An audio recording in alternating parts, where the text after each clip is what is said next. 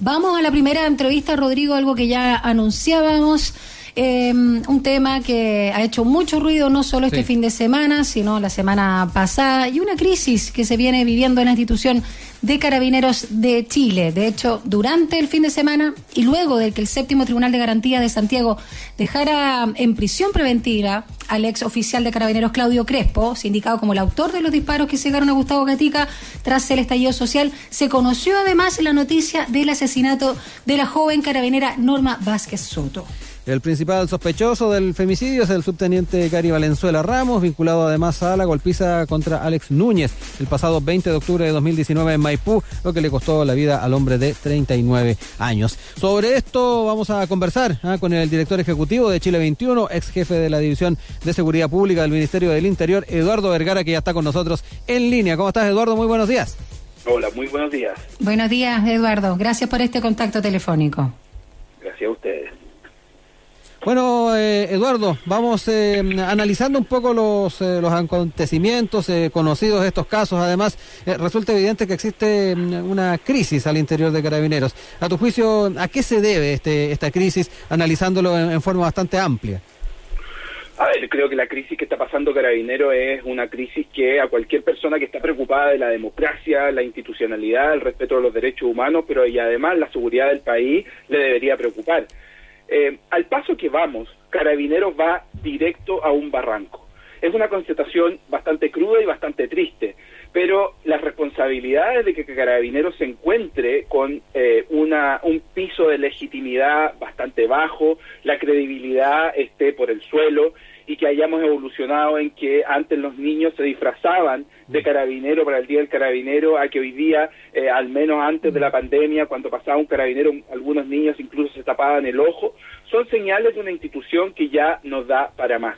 Una institución que tiene que reformarse de forma profunda, no maquillarse de modernización como lo ha tratado de hacer particularmente el ministro de Interior actual, y que debe reformar sus bases para dar nacimiento a la policía que Chile merece, pero por sobre todo a la policía que Chile necesita. ¿Y cuáles son las responsabilidades? Bueno, la principal responsabilidad han sido los gobiernos que han estado de turno durante los últimos 30 años, lo cual yo fui parte del gobierno de la presidenta Bachelet. Creo que esto es eh, eh, la constatación, hay que partir por una constatación con este grado de sensatez. Mm porque lo que ocurre es que por décadas Carabineros, mientras tenía las más altas tasas de aprobación ciudadana, mientras se decía que era la mejor policía de América Latina, mm. la clase política, el mundo político, no se atrevió a escarbar un poco bajo la institución para ir mejorándola, para ir eh, fiscalizando de la manera necesaria, pero por sobre todo, y creo que esto es lo más importante, en que durante 30 años el, Poder Ejecutivo, independiente de quien haya estado a cargo, trató a la seguridad pública como un fierro caliente y delegó la seguridad pública a Carabineros de Chile. Mira, y con esto cierro el análisis. Mientras las élites quieren seguir instalando que Carabineros se mandan solos, lo que están haciendo es que no están siendo honestos. Carabineros no se manda solo. Carabineros durante las últimas décadas ha tomado decisiones porque la clase política, y particularmente los gobiernos de turno, no han tenido el coraje de hacerse cargo de la seguridad ciudadana. Entonces, cuando la policía se ve enfrentada a tomar decisiones y cuando no hacen lo que eh, o, lo que públicamente eh, está mal evaluado, ahí aparecen, ¿no es cierto?, los actores políticos y particularmente los miembros del Ejecutivo a criticar directamente a la institución. Eh, Eduardo, eh, perdón Daniela, muy breve, tú hacías mención y de alguna manera también hace una, suerte de autocrítica desde la perspectiva de haber pasado por uno de esos gobiernos. ¿Nunca hubo forma de agarrar ese fierro caliente y tratar de, enmendar el rumbo, Eduardo? ¿Cuáles fueron las principales trabas que se encontraban? Porque tal vez a distancia uno, uno diría, pucha, ¿por qué no hicieron algo más? Pero también hay que conocer un poco cómo es la dinámica interna y cuáles son los principales obstáculos con los que se encuentra un eh, gobierno y particularmente en, el caso que exponías tú, un, jefe de división de seguridad pública.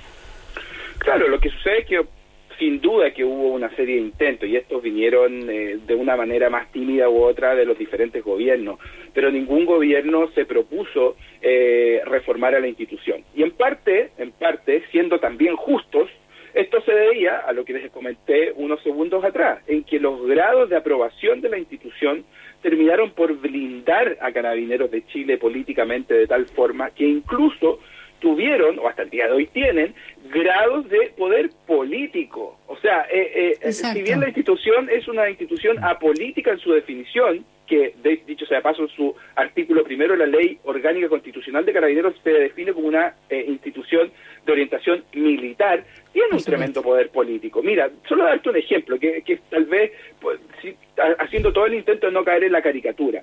Pero cuando los intendentes son nombrados o eran nombrados, cuando las autoridades y los ministros eran nombrados, y tanto carabineros como también las Fuerzas Armadas, lo primero que hacían es llamaban al ministro, a la ministra o al intendente y le decían, bueno, Vamos a dar una vuelta por Chile en nuestros aviones último modelo. Vamos a dar una vuelta en helicóptero por la región. El poder blando de las policías y de las Fuerzas Armadas en general fue tan eficiente que lograron cooptar a la clase política para que eh, impidieran que se realizaran los cambios. Pero de la mano con un mea culpa que también se debe a que no hubo el coraje político suficiente para impulsar los cambios necesarios, que hoy lamentablemente eh, se transforman en que la única opción es una reforma. En su momento se podría haber mejorado, modernizado, pero hoy en día no hay espacio, no hay margen para que nuestra policía uniformada no sea reformada. Estamos escuchando a Eduardo Vergara, director ejecutivo de Chile 21, conversando con él sobre la crisis en Carabinero. Em, Eduardo, cuando tú hablas de falta de coraje, se puede también em, integrar, digamos, a, ese juicio o esa mirada, una desidia por parte de los eh, gobiernos de hacer vista gorda, eh, por lo mismo que tú decías, ¿no? De este hecho de delegar en ellos eh, no solo el tema de, de, la seguridad, sino el orden público y en ese sentido también el exceso de autonomía que han tenido justamente, tú lo señalabas, eh, carabineros de Chile y eh, los ministerios de, Interior, independiente del gobierno de turno, eh, con muy poca presencia realmente para fiscalizar, como tú señalabas, para controlar lo que sucede. Nosotros antes creíamos que la policía chilena era la única incorruptible de América Latina. Craso error, evidentemente. Y en ese sentido, hablando de esta autonomía también, de que ellos hagan lo que quieran, digamos, con su también em, ley militar, con su propia forma, digamos, de regirse, ¿por qué también parece tan difícil determinar las responsabilidades? Y en este caso, dictar condenas contra carabineros o exfuncionarios y también responsabilidades institucionales, eh, no solo la persona, porque es jerarquizado, si no se mandan solos. Sí, mira, yo te, deja tocarte tres temas centrales que yo creo que ayudan a explicar esto. Lo primero es el factor político. Déjame decirte, y esto te lo digo no para que a nadie le dé pena, a nadie que está escuchando la radio y se sienta mal por mí, pero trabajar en seguridad pública en un país como Chile es una pega tremendamente compleja. Y te voy a decir por qué. Principalmente por un factor político. Porque por un lado, tenemos, veamos a quienes están en el poder hoy día. La política de seguridad del gobierno actual es una política basada en la mano dura, que cree que la represión soluciona incluso problemas sociales y políticos, e incluso cede a la extorsión que hemos visto y que estamos viendo hasta el día de hoy por parte de los carabineros de colegislar una agenda de populismo penal de 13 puntos que no sirve absolutamente para nada. Cosismo, populismo, mano dura para aumentar la cantidad de pobres en las cárceles y para creer, hacer creer a la ciudadanía que se está haciendo algo. Pero además, por otro lado, tenemos un progresismo, una amplia izquierda que nunca quiso abordar los temas de seguridad, principalmente por miedo y por tabúes, porque asociaban el solo concepto de seguridad ciudadana también a la mano dura que ya había monopolizado la derecha. Entonces lo que se genera es que no existe capacidad profesional política en temas de seguridad pública. Ningún gobierno ha hecho de esto un tema real, más allá del simbolismo de ofrecer más carabineros, de darle más presupuesto a carabineros eh, y de ejecutar una estrategia legislativa de eh, paquetes de eh, leyes o reformas de mano dura que no sirven para nada. O sea, perdón, pero ¿tú crees que va a tener algún impacto que se aumenten las penas transformando al camión en un hogar para que se asimile con las penas que eh, generaría si que tú quemas? Nada, nada. ¿Tú crees que eh, ha tenido algún impacto las, las leyes contra los portonazos, el semaforazo eh, y todos los conceptos eh, y eslogan que han inventado mm. para justificar acciones legislativas? Ninguno. Este tolerancia cero. Bueno, pero es que la tolerancia cero, eh, los, los, eh, los, ejemplos de tolerancia cero, de hecho el stop que tanto festeja el presidente de la República es un modelo copiado de eh, lo que se implementó en la ciudad de Nueva York y que después lo expandieron la mayoría de los gobernadores republicanos en Estados Unidos, que lo único que hizo es generar una competencia interna en las policías, generando incentivos incluso para que se ocultaran las denuncias. Porque cuando, cuando tú empiezas a medir la efectividad policial por los casos que bajan todos los meses, por supuesto que hay incentivos para que las policías también tengan menores casos policiales y muestren un avance. Pero mira, y el segundo elemento, que yo creo que no es menor, celebro la fuerza política, social y ciudadana que condenó que Carabineros de Chile, entre gallos y medianoche, nombrara su escuela de ciencias policiales en honor al ex general miembro de la Junta Militar Estangue. Celebro esa fuerza con que salieron a criticar los actores políticos y los parlamentarios, pero déjame decirte que me gustaría ver la misma fuerza para exigir de manera, por supuesto, con las herramientas democráticas, que avancemos en una reforma policial. De nada sirve ganar solo una pelea de impedir que se nombre de cierta manera una academia cuando no hay capacidad política para entender que si no avanzamos en una reforma profunda, Carabineros va a caerse por un barranco. Y las policías son instituciones demasiado importantes para la democracia. Con esto cierro este punto. Hoy no hay nada absolutamente nada que nos indique que tenemos una policía diferente, lo que significa en este estallido social, que nunca terminó, ojo, el estallido social no paró, bajó de intensidad con la pandemia, no tenemos garantía alguna que la acción policial en la calle va a ser diferente cuando tengamos mayor masividad de incidencia de orden público. Oye, Eduardo, ya que aludes en, particular al, a las reformas, ¿ah? tal vez hacia dónde deberíamos orientar los caminos de aquí en adelante, hablemos un poco del tema de la formación de los policías, ¿ah? eh, analizar un poco eh, tal vez qué está fallando ahí y qué medidas se podrían tomar. Eh, por ahí se ha planteado el, si deberían mantenerse separadas las escuelas de oficiales y suboficiales o no. también está el tema de las pruebas psicológicas que se aplican a quienes ingresan a la institución. ¿Cómo ves también ese aspecto? A propósito del llamado G3. Exacto, a propósito de G3 y, también a, las críticas que se ha hecho eh, respecto a la formación, por ejemplo, en el tema de derechos humanos a los uniformados. A ver, mira, hay, cosas que son bastante tristes de constatar, para ser eh, muy honesto eh, con ustedes, y bueno, creo que esto no es un secreto, aunque tengan a una persona en clases de derechos humanos desde que canta el primer gallo en el alba hasta la medianoche todos los días, no va a garantizar que la práctica se va a enmarcar en el respeto a los derechos humanos. Si no hay un mando que se preocupe de que la práctica policial en terreno sea en el marco del respeto a los derechos humanos. Si no hay una autoridad política que envía señales fuertes de conducción, porque los carabineros no se mandan solos, sino que están bajo el Ministerio Interior, de que la prioridad número uno es resguardar el orden público, pero por sobre todo conseguir prevención efectiva, respetando los derechos humanos, la verdad con todo cariño, es que no sirve de nada que tengamos a nuestras policías mm. encerradas en un aula de clase escuchando a expertos del INDH o académicos en derechos humanos. Mira lo que pasa con la repudiable, el repudiable asesinato, femicidio de Norma Vázquez. ¿Qué es lo que oculta? Es la tremenda crisis de castas que existe dentro de la institución. ¿Y a qué me refiero con esto? Es que el tema de género muchas veces se trata como una cuota. Las mujeres carabineras no tienen poder real dentro de la institución no hay un ascenso eh, que sea proporcional a eh, la representación de género. No hay eh, una unidad transversal que permita diálogo entre carabineros sin diferencia. Existen castas los carabineros se separan entre oficiales y suboficiales, tienen educación diferente, que tiene costos diferentes, que les permite ascender a ciertos cargos y a ciertos grados de poder dentro de la institución. Entonces, cuando tenemos una institución que no refleja el Chile democrático de hoy, cuando tenemos una institución que no refleja lo que queremos ser como país, es prácticamente inevitable que lleguemos a estos casos. El caso puntual del femicidio de Norma Vázquez, por supuesto que no está en su totalidad resuelto, pero hay aristas importantes y una de ellas tiene que ver con el comportamiento del carabinero que la asesina, con el prontuario de ese carabinero. Claro, ya con, una denuncia de abuso sexual.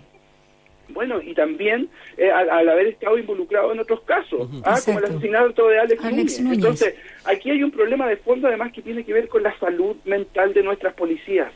No podemos esperar que carabineros que estuvieron trabajando 14, 15, 16 horas desde el estallido social actuaran de una forma 100% clara y, reactiva en, en, la calle. O sea, te, digo esto porque además de la presión interna que, existe por las castas, la presión de género que existe dentro de Carabineros de Chile, la poca capacitación, la ausencia de mando administrativo y mando político, además tenemos a nuestros carabineros, ¿no es cierto?, expuestos a situaciones que es inevitable que les generen problemas de salud mental. Nada justifica el asesinato y el femicidio a Norma Vázquez, pero sí creo que lo que nos obliga es hacer una reflexión real sobre la situación humana también dentro de Carabineros de Chile. Mira, con esto eh, quiero también dejar las cosas claras. Yo fui jefe de seguridad del gobierno de la presidenta Bachelet. Tengo la mejor opinión de muchos carabineros de Chile, mm. policías de investigaciones con los que me tocó trabajar todos los días, articulando estrategias, eh, definiendo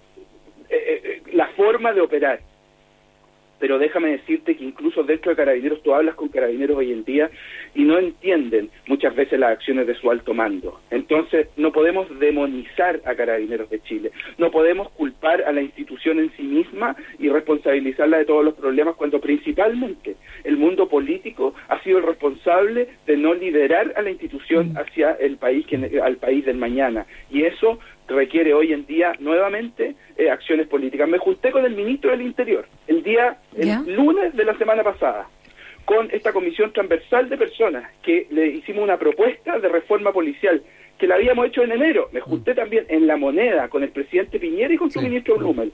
Se comprometieron a hacer una reforma y nos dijo el ministro de Interior Víctor Pérez esta semana, el lunes, en la semana los vamos a sorprender, vamos a hacer un anuncio. Bueno, lamentablemente el silencio se mantiene, no ocurre nada y lo único que vemos es una estrategia política para impulsar un paquete de mano dura que la verdad que no solamente no sirve de nada, sino que va a generar más violencia y eso tal vez... Eso te quería preguntar. Eduardo Vergara, en pos del tiempo, porque ya no estamos pasando eh, en la media hora, eh, preguntarte justamente sobre eso, sobre ese recrudecimiento de la violencia y sobre todo viendo eh, lo que está pasando hoy en el conflicto de la Araucanía. Ya el presidente Sebastián Piñera condenó enérgicamente el ataque que dejó una niñería ahí en Coyipulli, ya lo habíamos mencionado también, está todo el tema también de la movilización, el ultimátum de carabineros. ¿Y cómo ves que se está manejando principalmente el tema de la Araucanía. ¿Tienes temor de que justamente eh, se genere más violencia? A ver, primero que todo celebro las palabras del, del ministro de Defensa del Borde ayer que intentó dar cierta claridad de que aquí no no va a existir una militarización de la Araucanía. Eso me parece bien. Eh, pero lo segundo eh, creo que tiene que ver con dónde están operando nuestras policías y con quién foque. Mira, la semana pasada, lo pueden ver en monitordeseguridad.org, que es un proyecto de la Fundación Chile 21, entregamos un análisis respecto a las bajas y aumento de robo con violencia en la región metropolitana. Solo por darte un ejemplo. Mientras comunas como Huechuraba, Loprado, Pudahuel, tienen aumento incluso de hasta el 204% en el robo con violencia en comparación al año anterior. ¿Qué, ¿Cuáles son las comunas que bajan?